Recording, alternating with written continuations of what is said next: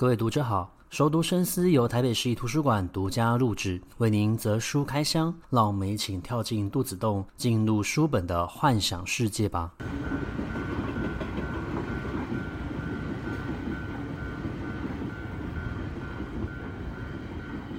各位听众好，欢迎回到熟读深思。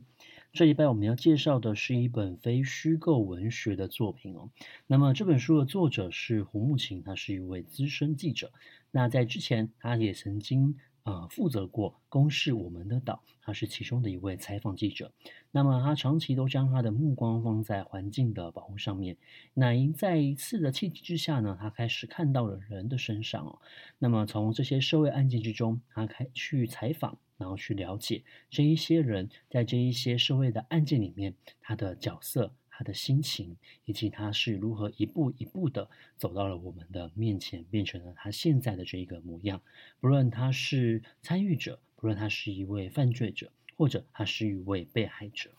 那我们今天要介绍的这一本书呢，它叫做《一位女性杀人犯的素描》。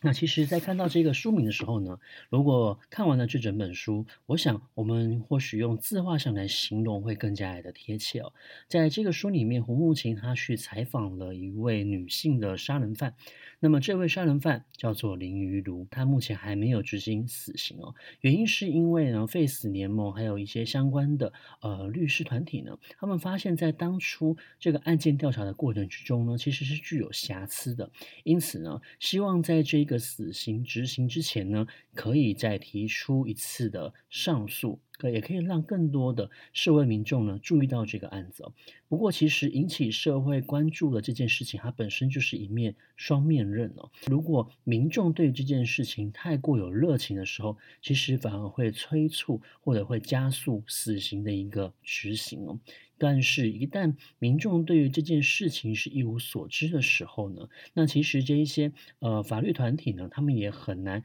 可以去了解民意如何，然后进而可以让一位死刑犯呢，他获得重新上诉的一个机会哦。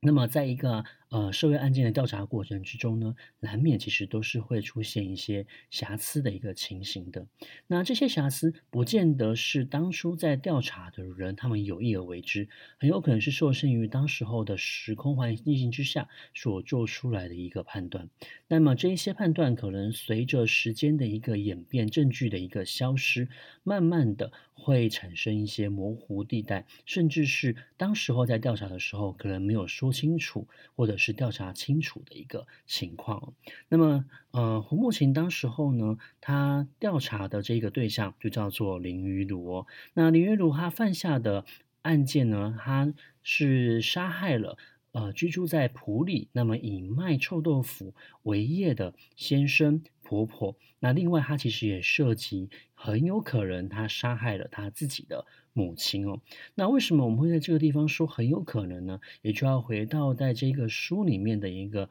情节安排哦。那么胡慕情身为一位记者，他要采访这样子的一位死刑犯，他必须要向监狱提出申请，那么去接触到呃这位犯人，去获得到第一手的资料，也希望可以透过他的自述去了解整起的一个案件哦。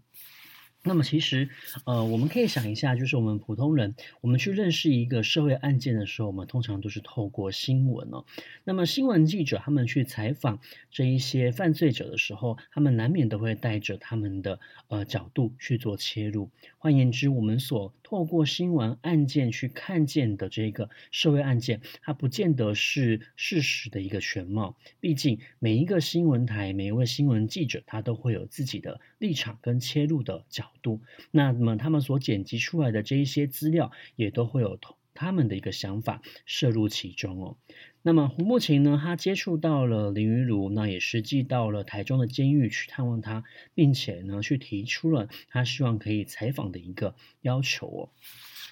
那其实，在这个第一章节里面，你可以看得见，呃，他花了蛮多的一个时间去接触这一位女犯人的。那么也因为他的一个接触，他才发现到监狱的一个情况哦。那么实际上，因为监狱本身它是一个封闭的情形，那么你要去接触到这些犯人，都是必须要去提出申请的。那么在提出申请之后呢，他们会经过审核来判定哦。那他每一次的会面时间，可能最多来说就是十五分钟而已，是他必须要把握的这一个有限的时间，接触到犯人，提出他的采访需求，并同时了解对方的需求如何。那么，呃，在这个过程之中，林玉如当然也提出了他的一个要求，他也也在好几次的他们的一个往返的书信里面提到了，希望对方可以借他一些钱去支付所谓的医药费，或者是呃可以借他一些钱，那么让他可以买一些东西去跟其他的狱友来进行一个互惠哦。那其实监狱它本身就是一个小型的社会，那在这个小型的社会里面呢，这些犯人他们其实会透过资源的一个分享或者说是互助来维持狱友之间呢比较平和的一个相处跟往来哦。那么对于一位记者而言，当他的呃，受访者提出像这样子的一个需求的时候，我想他也必须要站在一个新闻中立的角度去思考哦。毕竟，如果你给予对方太多的利益的时候，当这一篇新闻报道出来的时候，很有可能会让观众、读者他们去质疑你的立场。因为你所获得到的这一些资料，从某一层面而言，其实是透过一个利益交换的方式而得到的。所以，其实胡慕情也将他在采访林于如所遇到的这一些困难记录在书里面，让大家知道他们的书信往返之间发生了什么事情。那当然，林于如他提出了这一些要求，可能已经超过了他身为一位记者可以嗯、履行的一个本分的时候，他也向他的。背后的主管来告知，那有一段时间，其实他就是呃没有办法去回应林于如的一个需求，所以他选择不回应哦。那在这个过程之中呢，最后林于如他交出的是一篇呃他自己所写的一个。自传哦，所以在这个书里面的第二章节，其实就是有关于林于如他自述从他小时候的一个呃成长的一个历程，到他后来遇到了先生，那么遇到了先生之后遭受到了家暴，那么他与他婆婆之间的一个相处，以及最后为什么会走上金氏媳妇的这一条路，想挑出几个呃在他的生命之中所发生的比较重大的事情，或许我们可以去了解他是如何一步一步的走到。呃，后来谋杀自己的呃丈夫、婆婆，甚至是母亲这样子的一个情 情况哦。首先，第一个他提到的就是他在年轻的时候，差不多是国小三四年级，十岁的时候呢，他遭受到了大哥的一个性侵哦。那么这个性侵的历程，他其实一直不敢透露给他的父亲知道，因为他的父亲对于他们的管教也是属于一种呃威权式的一个。管教方式习惯性的会打骂，而且，呃，父亲本身来说呢，他是习惯用暴力去解决事情的。那对于他的。这个大哥而言呢，其实他们之间的年龄差距非常的多，所以当他声称自己遭受到大哥性侵之后，其实他对于年长的男性是会产生害怕跟恐惧的，甚至呢也会影响到他进入到了青少年成人阶段的时候，他对于所谓的一个呃男性的一个接受，所以呢，其实他有一段时间是处于一种呃女同志的一个状态。在差不多国中、高中的这一个阶段，他开始念所谓的一个田径。那么据他所说，他其实也跟一位念柔道的女性呢，产生了情感上面的一个关系哦。那么其实这可以追溯到，就是他在年轻的时候所发生的这一个性侵事件哦。那第二个，我觉得影响到他的是有关于他爷爷的一个自杀，因为其实他的父亲跟母亲生了非常多的一个小孩。那么有一段时间，这个家庭其实是台南、高雄两个地方分开居住的，所以嗯，林于如其实他是跟着他的爷爷奶奶。一起生活，那他跟他的爷爷的关系是比较好的，但是因为爷爷染上了呃六合彩这样子的一个毒瘾，所以最后呢，其实就走上了自杀的这一条路。不过他的爷爷走上自杀的这条路不。见得全然都是因为呃六合彩毒瘾的一个关系，其实同时也是因为他的爷爷有呃所谓的一个精神分裂症这样子的一个情况哦，所以最后呢，他其实是选择了一种非常死意坚硬的自杀的一个方式呢，来结束了自己的一个生命。而他爷爷的一个去世，我想对于他最大的一个打击，是他在童年的时期可以放心把自己交付给对方的一个对象消失不见了，其实进而的也让他对于这种所谓年长的一个。男性有一种比较特殊的的一个依赖。那么我们刚刚讲到了他的一个父亲，他的父亲是用一个比较威权的方式去教育他们。可是其实他的父亲跟他母亲相处的一个方式，影响到了他后来对于婚姻价值的一个判断。也就是他的父亲外遇的时候，他的母亲并没有离开，而是选择了包容。那甚至最后他的父亲愿意放弃这个外遇的一个关系，重新回归到家庭哦。可是这个中间其实有蛮多的一个暴力相向的一个情况的。那么其实对于他后来。来长大之后，自己对于所谓的一个家庭观，也是会有一种，就是对于先生家呃暴力对待他，他会习惯性的去忍受。可是同时呢，他又选择不离婚。那其实这样子的一个情况，就是有点受到他原生家庭的一个影响，因为他看到其实他的母亲如何去经营自己的一个。婚姻，所以其实同时，他也把这样子的一个期待放在他自己的一个婚姻关系上面呢。那么他的先生其实在，呃认识他之后呢，才发现到其实对方其实是沉迷于所谓的一个网络游戏，同时其实他的呃很多的一个。金钱上面的一个关系呢，并不好哦。那也会跟他的母亲，也就是他后来的婆婆郑慧生呢，会索取零用钱呢。那其实这个先生的原生家庭也是存在着所谓的一个家庭暴力的一个关系哦。只是说，呃，他们并没有这么强烈的一个呃互动而已。那最后因为怀孕的一个关系，所以他们其实就结婚了。那也他也跟着他的先生一起回到了普里生活。那因为他的先生长期沉迷于所谓的网络游戏，所以其实对于这个。呃，家传的一个臭豆腐的事业并没有好好的经营，也开始有送货的一个短缺的一个情形哦。那他的公公其实后来也将这样子的一个事业交给他跟他的一个先生去负责做管理。可是，在这个时候呢，其实就发生了蛮多像是呃情绪勒索，或者说是家庭暴力，然后药物成瘾的一个情形，甚至其实他自己身上都有所谓的一个呃重度忧郁症的一个情况哦。那么在种种的一个情况。之下，呃，慢慢的就演变出了一个家庭上面的一个纠纷。那他们也为了六合彩赌瘾欠债的一个情形，有极量大的一个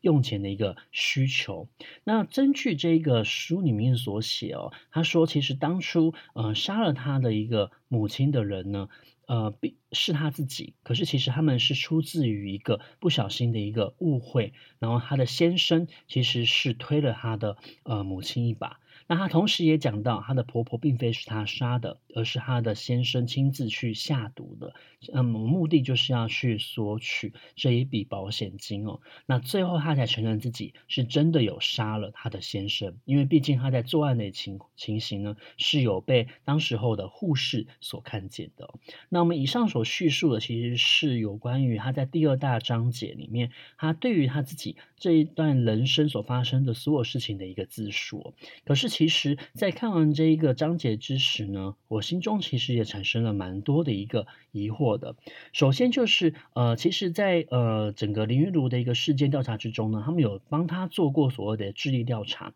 那发现到其实他的智商呢，大概只有。五十七而已，是属于一个呃有智能障碍的一个情形。可是其实林云如她本身是有念到高中的，所以呃，究竟怎样的情况可以断定为她是有所谓的智能障碍，还是说在她做这个测验的当下，因为担心自己的一个情形，所以她没有办法好好的回答。同时呢，我认为在她的回忆里面，也包括胡慕情自己，她事后去调查去。做一个所谓的一个嗯、确认，他自传里面所写的一个内容是否为正确的时候呢，会发现到其实他整个自传有一个虚假真实的一个情况，也就是很难判断哪些部分是真的，哪些部分是假的。那么它里面呢，也存在着某一程度说谎的一个成分在里面。他或许也把他在狱中所听到的相关的一个经历呢，融萃到了自己的呃生命经验当中。再来呢，呃，我觉得是他在这个自传里面有讲到，他跟他的大姐的关系非常的好哦。可是当他们去问到有关于林云如自称他受到大哥性侵的这个情况的时候呢，大姐的回答却是不知道。而这么亲关系亲密的一个姐妹，她们是否真的？有可能会没有谈论到这件事情，更何况，其实，在整个呃成长的历程之中，他写到了大哥对于他的一个性侵。可是呢，其实大哥在后面发生非常多事情的时候呢，又伸出了援手哦。那其实前后矛盾的情况呢，非常的多。如果我们去看过这个书的时候呢，或许我们就必须要先对这个所谓自传内容里面的真实程度如何，必须要先打上一个。大的问号哦。那我们之所以要存在的这样子的一个起疑的目的，是因为有关于所谓的一个自传，特别是当事人自己所写的，我们以人之常情而言，人是不太可能去讲到自己不好的部分的。所以，当你讲到自己不好的部分的时候，你会先做一件事情，就是你会先去合理化自己的行为，并且透过一些方法去美化和掩饰自己的错误哦。但是呢，就要回到我们前面节目所刚开始所讲的，我们认识林云如是透过新闻事件。那么，当我们透过新闻事件再去看他自传的时候呢，会产生一个非常大的认知冲突。而这个认知冲突，其实就是在看这本书的时候留给我们去思考的一个空间呢。而就是我们认为言之凿凿所确定的事情是否为真，而我们所认知的真实与当事人本身的认。认知是否存在着相当的一个差距跟差异哦？胡慕琴其实他在事后的访问之中呢，他问到了一位保险的呃保险人员呢，那这位保险从业人员其实当初就是负责林云如所保的这一些保险的。那你可以从这个保险的一个角度去发现到，他们所认识的林云如跟大众所认识的林云如是不太相同的。在他们的眼中，他们认为他并没有去诈领这些保险金的。必要，而且他在呃做这一些保险的一个确认的时候，他其实是希望可以为他的家人有更好的一个保障而去做这件事情的，以及他们从他的一个角度，他们可以觉得他是一位非常喜欢小孩的母亲。那我觉得在整个调查或是在整个书里面的一个呈现里面，他其实缺乏了呃几个不同人物的一个视角，包括了他的大哥。包括他的二姐哦，那再来的话呢，是刘家人，尤其是他的先生刘宇航的妹妹，其实当时候是跟他们同住的。那么，呃，无法采访到这一些人，也让我们在看到这整起事件的时候呢，我们缺乏了一些呃亲历的，或者说是涉入其中比较关系比较深的一个关系人，他们的识别角度究竟是如何？